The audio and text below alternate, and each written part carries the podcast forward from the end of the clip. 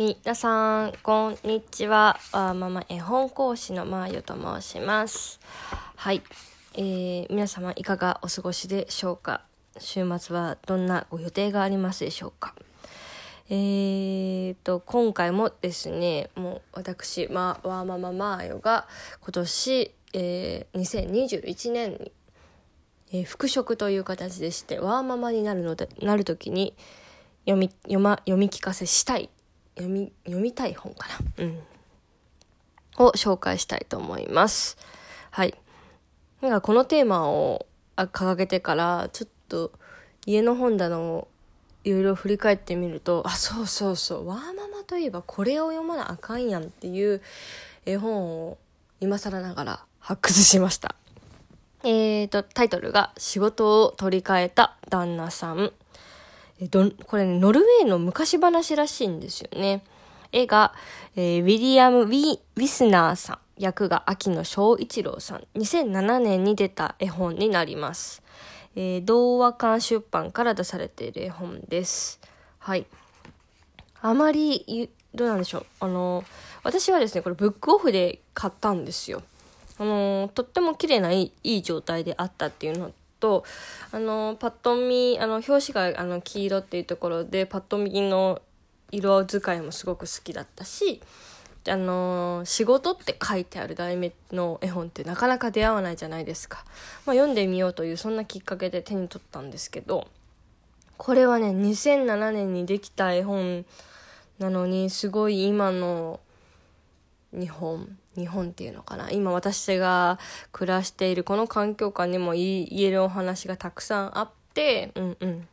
これはね、どっちかっていうと子供さんっていうよりは、あの、パパ に読んでほしい絵本かなとも思っております。うちの娘はあまりこれ読み聞かせで、ちょっと文がまだ長いので、あの、選ん、自分では選ばないみたいなんですけど、私が選んだ時には隣で聞いたり、読んでって言ったりとかはします。うん。えー、と、名前の通り仕事を取り替えっこするんですね。旦那さんと奥さんが。奥さんがお家の仕事、旦那さんが畑仕事をしているという設定の中、えー、まあ、君は楽してそうでいいだね、いいね、みたいなところをきっかけに、奥さんが、えーおそ、外の仕事、旦那さんがうちの仕事をするっていうお話になります。で、うちの仕事って、あのーまあ、要はね、家事とかね、まあ、育児は入ってこないんですけど、今回のこの本の中には。まあ、こんな苦労があるっていうのもこういろいろね あの分かりやすく、うん、あの書いてあるしなんかその最後にその旦那さんが奥さんに対して感謝をするっていうねお話の終わり方なのがすごく魅力的だなと思っています。あのー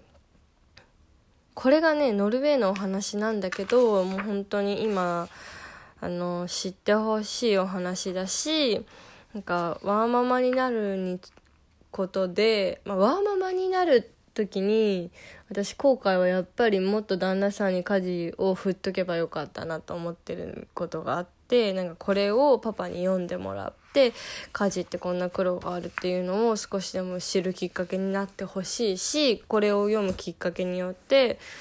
旦那さんと家事分担をもっと話すきっかけとかになってほしいなと思って今日はなん子供向けというよりはあえて大人向けなんですかね。っていうので、えっとこの絵本を読ん、えーうん、プレゼンしてみました。って感じですかね。うんうん。どうでしょうか？えっ、と、ちょっと大人が読む絵本っていうのに違和感を持つ方もいらっしゃるかもしれないんですけど、やっぱり絵で描かれていることの表現っていうのと、文で書かれていることの理解っていうのを重なり合うと、すごくやっぱり、えっ、と、考えるきっかけにもなると思うし、この期間に読んでみたらいかがかなと思って、今回はこの絵本を取り上げてみました。では、また来週、良い週末を。